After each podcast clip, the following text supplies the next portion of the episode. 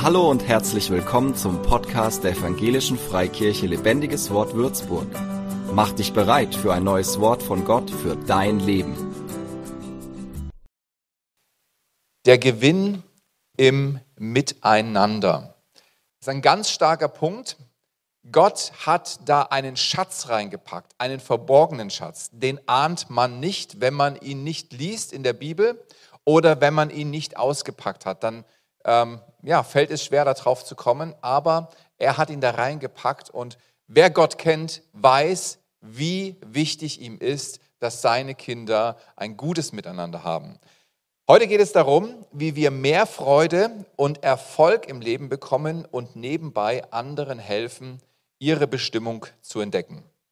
Es gibt nämlich eine Sache, und die habe ich euch schon gesagt, das Miteinander, die uns, wenn wir sie erst ernst nehmen und wenn wir uns darin üben, wird uns nichts übergestülpt. Im, in der Gemeinde oder im, im Leben mit Gott geht es immer darum, Dinge zu entdecken, Dinge anzunehmen und dann sich darin zu üben. Es passieren auch punktuelle Wunder, es passieren auch Sachen, die sofort umgesetzt werden, wo Gott eingreift. Ich habe auch schon einige dieser Punkte erlebt oder Gott hat schon auf verschiedene Art und Weise auch ein Wunder in meinem Leben getan.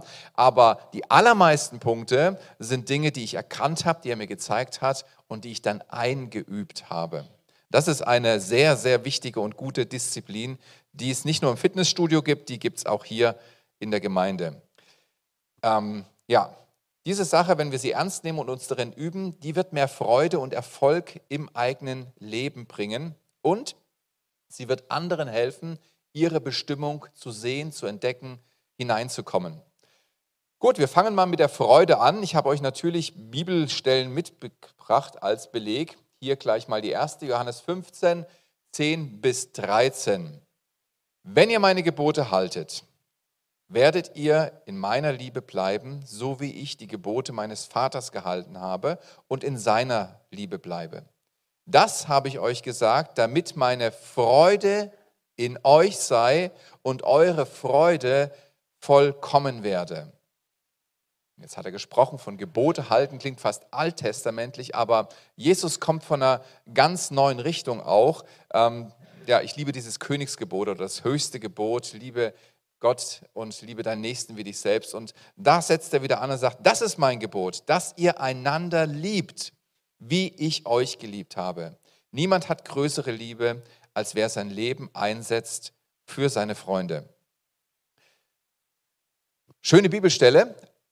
Und das mit der Freude ist auch irgendwie logisch. Also wenn du ähm, im Umkehrschluss mit deinen Geschwistern irgendwie Trouble hast, wenn du sie vielleicht ablehnst, wenn du, sich, wenn du dich ärgerst über sie, raubt dir das deine Freude. Ist das schon mal passiert? Wenn dich ärgern musstest, ist kein Raum für Freude. Da ist, äh, breitet sich ein anderes Gefühl aus. Und deswegen ist es ganz logisch auch, dass wir äh, unsere Gesinnung ausrichten müssen, um Freude auch erleben zu können was in deinem Leben den Platz einnimmt, das wirst du auch spüren. Und ich habe hier mal ein tolles, ein tolles Zitat mitgebracht von Robert Stolz. Ich kannte ihn nicht, kann, kennt ihr ihn? Ein österreichischer Komponist, aber er hat was Cooles gesagt. Er sagte, wer sich über irgendetwas eine Minute lang ärgert, sollte bedenken, dass er dadurch 60 Sekunden Fröhlichkeit verliert.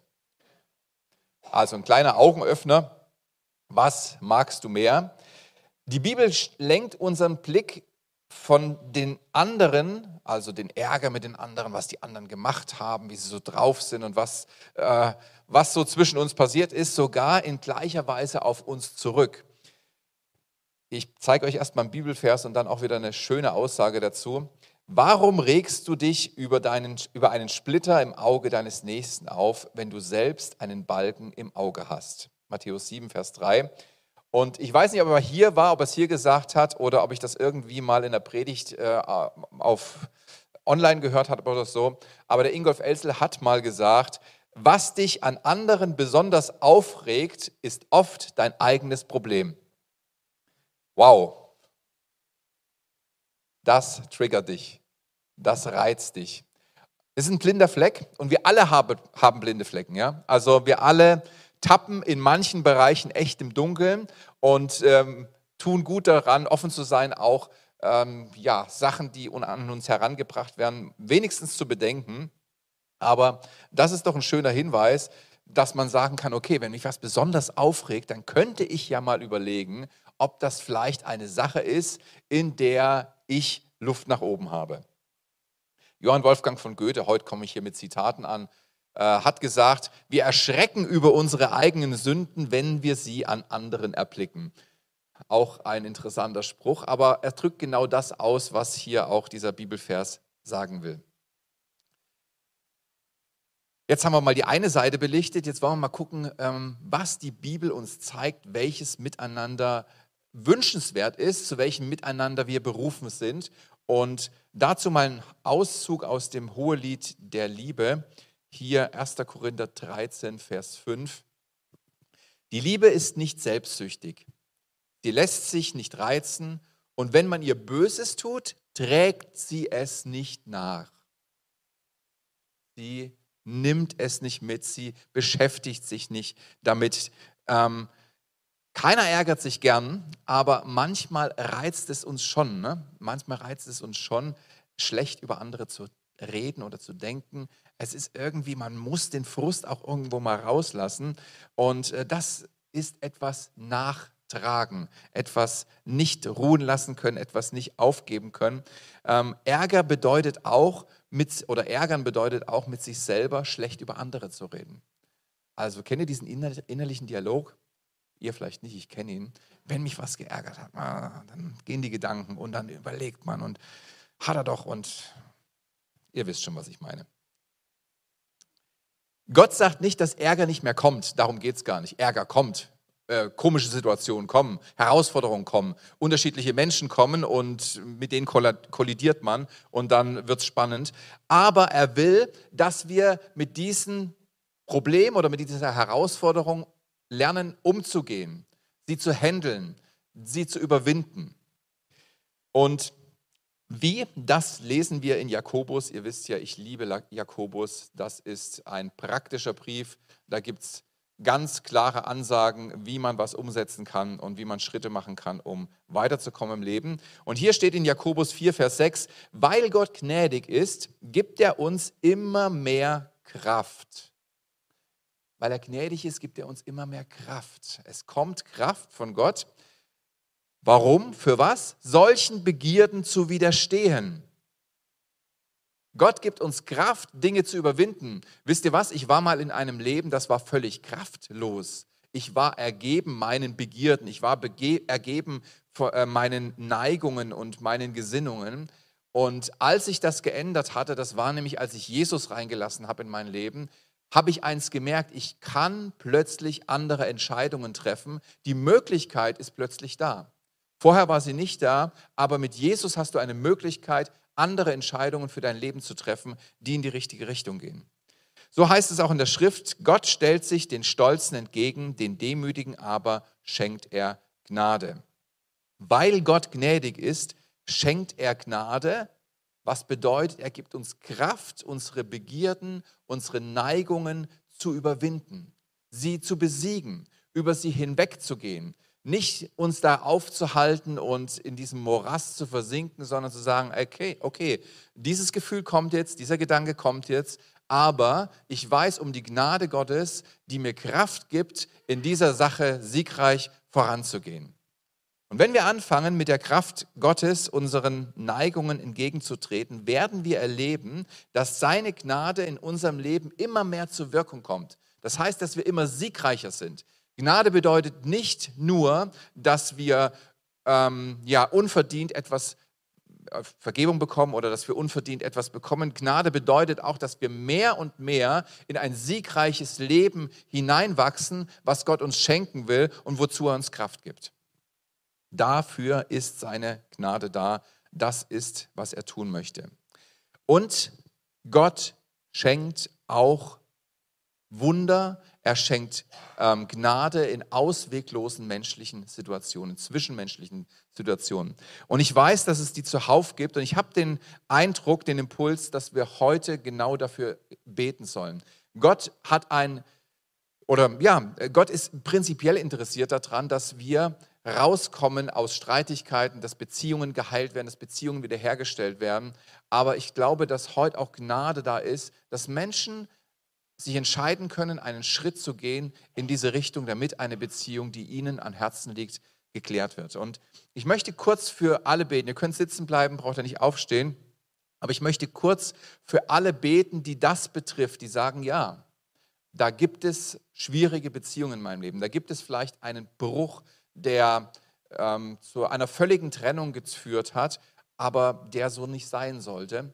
Und ich wünsche mir eigentlich Heilung in meiner Beziehung. Ich möchte, ich möchte Versöhnung erleben. Ich möchte, dass wir wieder zusammenkommen können. Und wenn dich das betrifft, dann möchte ich für dich beten, darfst dich gern ausstrecken, darfst gern Gott irgendein Zeichen geben. Aber ich glaube, dass Gott dir die Möglichkeit gibt, geben möchte, einen Schritt in die richtige Richtung zu gehen, einen Schritt in seiner Kraft zu tun, der eine Veränderung bewirkt oder der, der Anfang einer Veränderung ist. Vater, ich bete jetzt für jeden Menschen, der hier ist und der sagt, ja, mich betrifft das. Mich betrifft das. Ich bin in schwierigen Situationen und in einer schwierigen, komplizierten, verfahrenen vielleicht Beziehung und ich wünsche mir eine Lösung. Ich wünsche mir ein Wunder vom Himmel. Und ich segne diese Person, Herr, und bitte dich, dass du ihr zeigst, was der richtige Schritt ist, der nächste Schritt, der zu gehen ist, um eine Veränderung zu bewirken, genau in dieser Beziehung, genau in diesem Bereich. Auch online, wenn jemand da sitzt und sagt, ja, mich betrifft es, Herr, ich spreche Gnade zu, dass deine Gnade zeigt, was der richtige Schritt ist, was der nächste Schritt ist und dass deine Gnade Kraft gibt, diesen Schritt zu gehen. Und ich danke dir schon jetzt, Herr, dass wir Veränderung sehen wird und dass jeder einzelne Veränderung sehen wird, wo er diesen Schritt angeht und ja, einen Schritt in die Versöhnung geht. Danke, Herr. Amen. Das ist ein Punkt, den Gott in unserem Leben haben möchte, den er sehen möchte, den er sich sehnsüchtig wünscht, dass wir Freude haben, dass seine, unsere Freude vollkommen ist, dass seine Freude in uns wohnt. Ein anderer ist, der durch das Miteinander auch ähm, gefördert wird in unserem Leben, Erfolg. Und hier schauen wir uns mal 1. Petrus 5, Verse 5 bis 6 an. So dann, ihr Jüngeren, ordnet euch den Ältesten unter. Alle aber begegnet einander in Demut, denn Gott tritt den Stolzen entgegen, den Demütigen aber schenkt er seine Gnade. Da ist sie wieder. Beugt euch also in Demut unter die mächtige Hand Gottes, damit er euch erhöht, wenn die Zeit gekommen ist. Es gibt wahrscheinlich nichts Unvorteilhafteres, als Gott gegen sich zu haben. Und hier sagt uns dieser Bibelvers, den Stolzen widersteht Gott oder tritt Gott entgegen, aber den Demütigen schenkt er Gnade. Ich glaube, es ist sogar schlimmer, Gott gegen sich zu haben, als den Teufel gegen sich zu haben. Wenn du den Teufel gegen dich hast, das ist noch gar nichts. Aber Gott gegen sich zu haben, das ist wirklich eine verfahrene Situation. Ist eigentlich ein Garant, nicht weiterzukommen. Wenn du den Teufel gegen dich hast, da kannst du mit Gott Siege erobern, da kannst du mit Gott ähm, durchbrechen. Aber Gott gegen sich zu haben, ist wirklich eine Sackgasse. Und Gott lädt uns ein, genau ähm, uns auszurichten, eigentlich mit ihm zusammenzuarbeiten. Und er sagt, den ähm, beugt euch also in Demut unter die mächtige Hand Gottes, damit er euch erhöht. Und dieses Wort erhöht, das ist das griechische Hypo. Und dieses erhöht ist dasselbe Verb, das verwendet wird, wenn es um die Einsetzung Jesu in seine Herrschaftsstellung geht. Also dass Jesus seinen Thron auf, sein, auf seinem Thronplatz nimmt, dass er der Herrscher wird zur Rechten Gottes. Und das zeigt uns, hier geht es um keine geringe Sache. Hier geht es nicht um irgendeine Nebensächlichkeit, sondern um den vorgesehenen Platz Gottes für unser Leben. Das, was er für uns hat, das, was er ähm, ja, an Berufung für uns hat, darum geht es. Wenn du dich schon immer gefragt hast, wie du deine Berufung bekommst oder wie du da hineinbekommst, das ist ein Wegweiser. Da kannst du dich orientieren. Wie Gott mit uns weitergehen kann, hängt auch davon ab, wie wir miteinander, untereinander umgehen, wie wir mit unseren Glaubensgeschwistern zusammenleben. Das hat eine starke Auswirkung Ähm, es kann dazu beitragen, dass wir weiterkommen oder es kann auch dazu beitragen, dass wir Stillstand erleben und ähm, ja, eben nicht weiterkommen.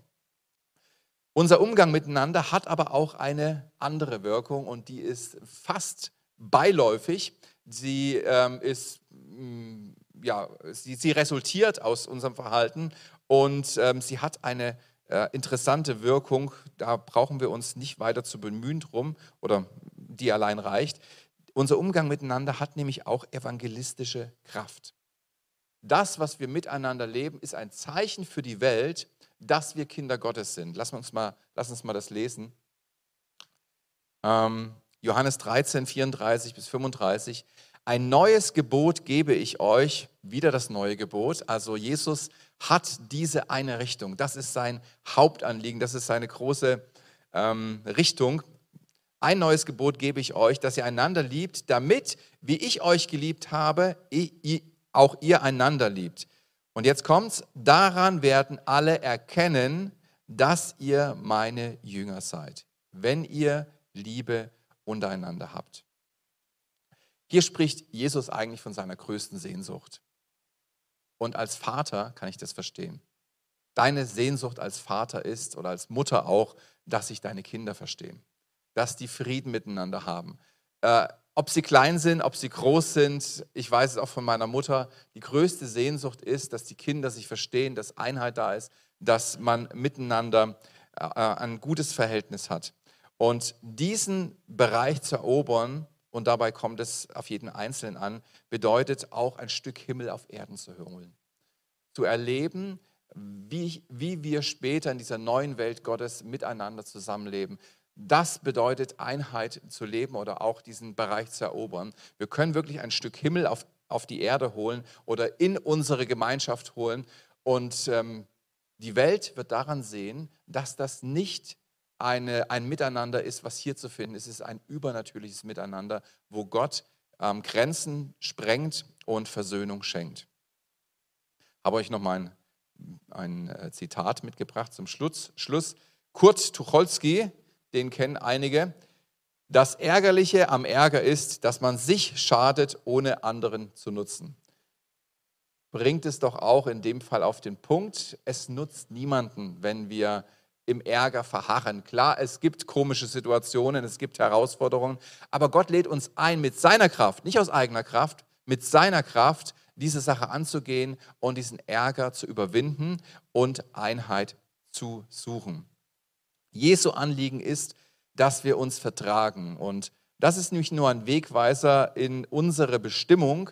Ähm, wenn wir durch die Kraft seiner Gnade im Miteinander wachsen, ist es auch ein Wegweiser für andere hin zu Gott. Du evangelisierst, wenn du Frieden hältst. Du baust Reich Gottes, wenn du nach Versöhnung suchst. Du zeigst den Himmel auf Erden, wenn dir gereinigte und geklärte Beziehungen wichtig sind. Ich fand es mal ganz interessant. Wir waren mit meiner Frau, ist schon eine Weile her, waren wir auf eine Geburtstagsfeier eingeladen und dann waren wir so, ja, mit ein paar anderen so die einzigsten Christen. Und ähm, es wurde geredet und ähm, ja, miteinander ein bisschen Zeit verbracht. Und wir saßen am Tisch mit einem Paar, die ich kannte, meine Frau nicht, aber die waren nicht im Glauben unterwegs. Und ähm, irgendwann haben sie gesagt, wie ihr miteinander umgeht, das kennen wir gar nicht. So eine Wertschätzung, ähm, so eine so eine Einheit, das kennen wir gar nicht. Die haben gestaunt und uns war es gar nicht bewusst. Wir haben uns ganz normal verhalten. Wir haben halt geredet, wie wir immer reden und wir zoffen uns auch mal, keine Angst. Also es gibt auch Herausforderungen bei uns. Wo ist Steffi? Hoffentlich ist sie oben. Ähm, aber doch, es kommt im Leben eines Christen ein Umgang hinein, eine, eine Art und Weise, mit dem anderen zu leben, der einen Unterschied macht, der auffällt und der Menschen beeindruckt. Und dazu lädt uns Gott ein. Wir dürfen Zeichen, wir dürfen ähm, Botschafter Gottes auch in diesem Bereich sein, indem wir geklärte und ja, versöhnte Beziehungen, in geklärten und versöhnten Beziehungen leben. Aber er braucht uns dazu und deswegen lade ich dich ein, Gott eine Frage zu stellen. Gibt es eine Person, auf die ich einen Schritt zugehen kann? Gott ist ja immer auch praktisch. Er zeigt uns etwas, er offenbart uns etwas und dann fordert er uns heraus, einen Schritt zu gehen. Und ich denke, dass heute seine Frage an dich lautet, gibt es eine Person, auf die ich einen Schritt zugehen kann? Und ich möchte dafür einfach mal ein paar Sekunden Zeit nehmen. Ich bitte euch auch aufzustehen, möchte euch gleich segnen, ähm, möchte euch einfach mal ein paar Sekunden Zeit geben ähm, und mit einem Gebet das dann auch abschließen, aber dass ihr euch die Frage stellen könnt, Gott, gibt es eine Person, entweder hier oder auch außerhalb der Gemeinde, auf die du äh, möchtest, dass ich einen Schritt zugehe? Und wenn ja, wie sieht dieser Schritt aus? Lasst uns einfach mal vor Gott kommen mit dieser Frage. Vater, ich danke dir für jeden, der diese Frage gestellt hat, entweder hier oder einmal Livestream. Und ich bitte dich jetzt, dass du diesen Personen, jeden Einzelnen, hilfst, diesen Schritt zu erkennen und diesen Schritt durch die Kraft deiner Gnade zu gehen. Ein neues Miteinander zu kreieren, ein neues Miteinander zu bauen, Versöhnung Einzug halten zu lassen und neue Einheit zu leben. Danke, Vater. Amen. So, seid mutig, geht diesen Schritt, bleibt bitte noch kurz stehen bin noch nicht ganz fertig, aber gleich. Ähm, das ist eins, was Jesus möglich gemacht hat, dass wir Versöhnung untereinander erleben können. Kommt mir gerade ein, ein Gedanke aus der Vergangenheit. Wer war denn vor 20 Jahren schon in der Gemeinde? Ja, da war es oft so, da durften wir nochmal aufstehen und da haben wir nochmal eine Weile gestanden. Gell? Das machen wir jetzt auch, genau. es ist Revival. Ähm, Gott hat uns die Möglichkeit gegeben, in geklärten Beziehungen zu leben, miteinander, aber Gott äh, hat Jesus auch gesandt oder Jesus ist gekommen und hat sein Opfer gebracht, damit wir vor allen Dingen auch in einer geklärten Beziehung mit Gott leben können. Und das ist so wichtig, dass wir diesen Schritt gehen. Ähm, die Beziehung zwischen Gott und Menschen zerbrach nämlich, weil der Mensch Entscheidungen getroffen hat, eigene Wege zu gehen, die seine Beziehung mit Gott zerstört. Und Gott sehnt sich danach, dass diese Beziehung wiederhergestellt hat. Und in Jesus ist diese Versöhnung möglich.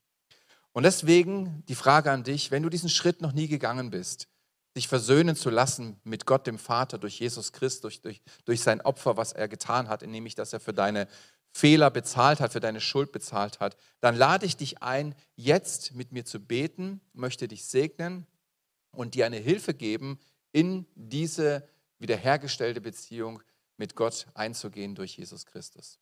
So, ich bete jetzt ein Gebet und wenn es dich betrifft, dann kannst du Gott gerne ein Zeichen geben, wenn du deine Hand ausstreckst oder deine Hand aufs Herz legst. Aber was wichtig ist, bete es in deinem Herzen mit und Gott wird dich annehmen als dein Kind. Jesus, ich glaube an dich. Du bist der Sohn Gottes. Danke, dass du ans Kreuz gegangen bist und dort für meine Sünden bezahlt hast. Ich nehme deine Vergebung an und ich lade dich in mein Leben ein. Mach es neu und hilf mir, die richtigen Schritte zu gehen und verändere mich so, wie du mich haben willst. Amen. Gebt doch Gott mal einen dicken Applaus.